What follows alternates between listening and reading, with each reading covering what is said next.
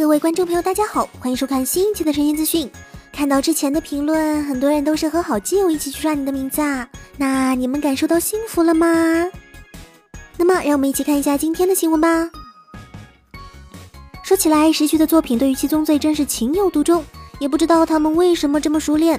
在之前大热的轻改动画中，历史上就有七个魔女，分别对应七宗罪的一种，而有的作品更是在名字上就把七这个数字挂了上去。什么山田君与七人魔女，以及咱们今天要说的七人魔法使。七人魔法使是一部漫改动画，而在二零一七年二月二十五日，其剧场版《悠久图书馆与炼金术少女》即将上映。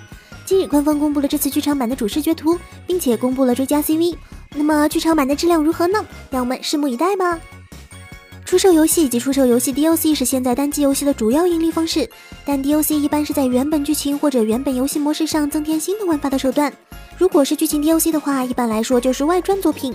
然而近日，游戏大厂卡普空打破这一规律，将游戏的真结局放进 DLC 中，引发广大游戏爱好者的不满。自然也是可以理解这些人不满的理由的。大概就像买了一本书，下一章就是结局了，结果你发现这个结局还要单独购买，为了看到结局还不得不买。卡普空这次确实是有点不厚道了。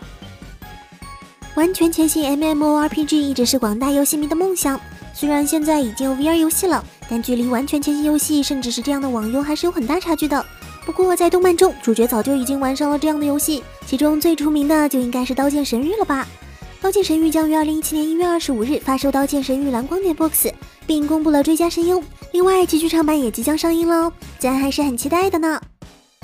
说起来，在最近一段时间里，动画的真人化道路真是如日中天，其中每过几天就会有一部动画真人化的消息。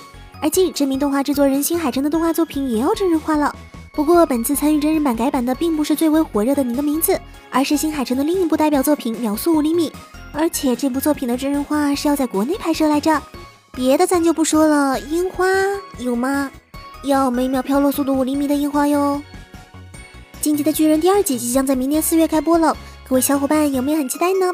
有没有回想起被巨人支配的恐惧呢？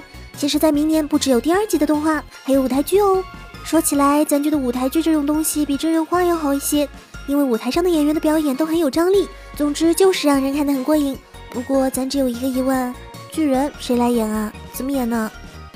好啦，今天的神仙资讯到这里就结束了。想知道更多动漫相关的新闻，可以在微信公众号搜索“神仙社”或者关注我们的新浪微博神奇社哦。那我们下期再见，拜拜。